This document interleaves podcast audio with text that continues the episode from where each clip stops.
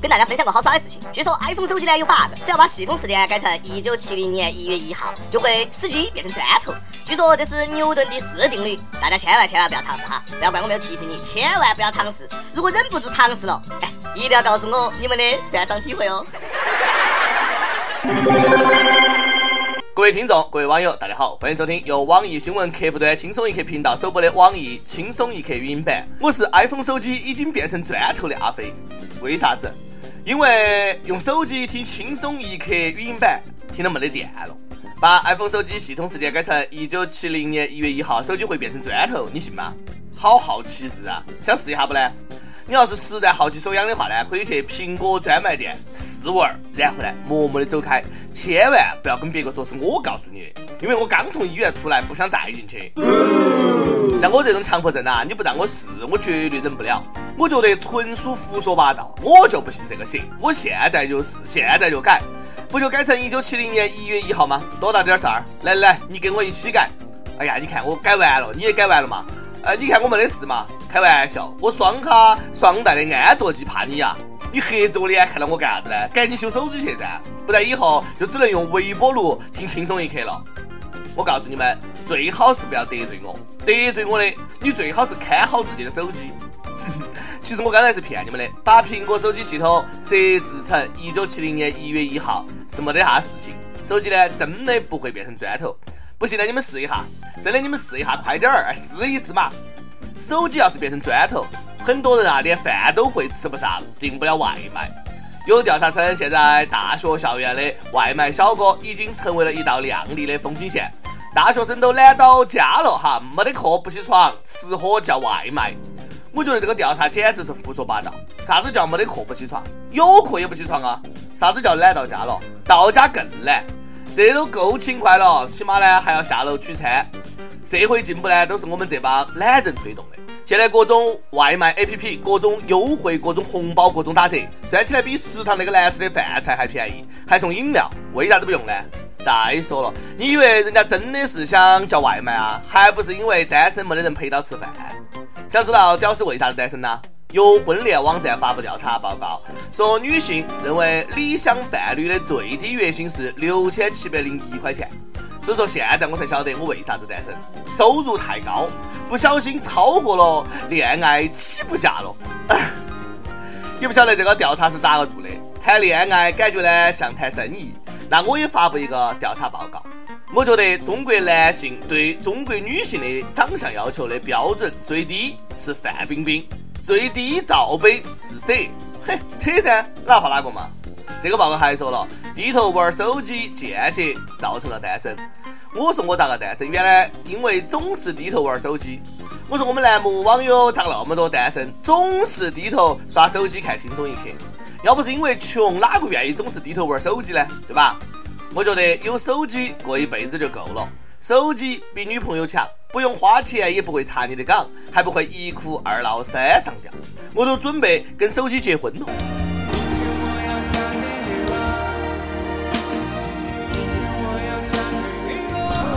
美国有社会学家通过数据调查发现，最佳结婚年龄呢是二十八到三十二岁，低于或者高于这个年龄，离婚风险都会上升。不少人都说太好了，这下又多了个不结婚的理由。说的好像二十八到三十二岁你就能够找到对象似的，人家那个是美国，不是中国。在中国到二十五岁就开始催你结婚，你要不结婚，回家过年跟上刑一样。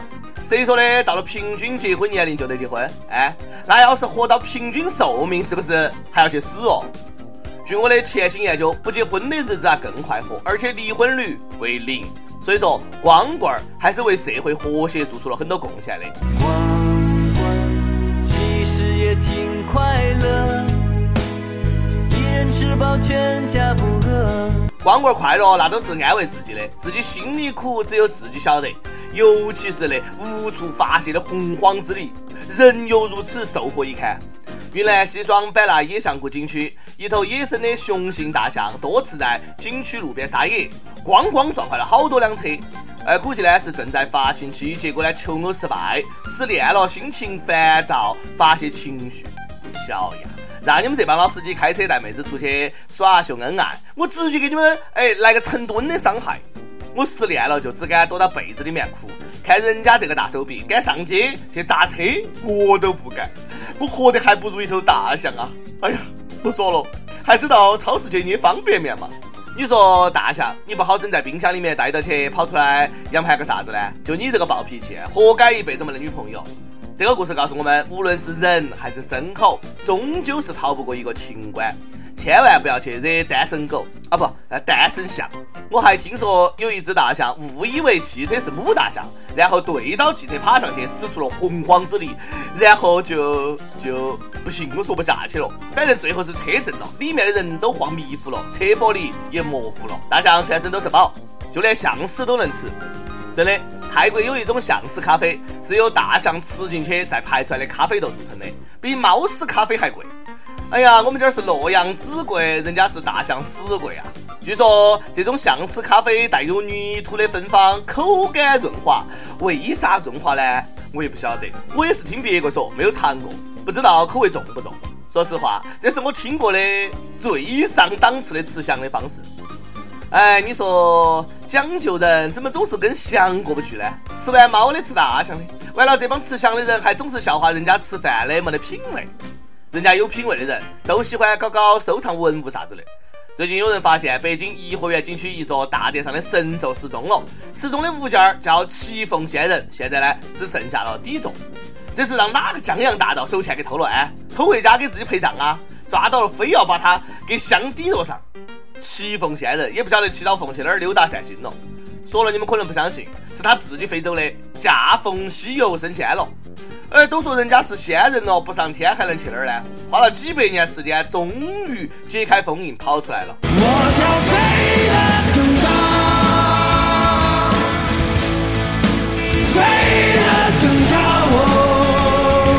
过颐和园后来出来回应说，神兽呢并没有被盗，大殿上失踪的其实是复制品，哎，被大风给刮掉，让游客捡走了。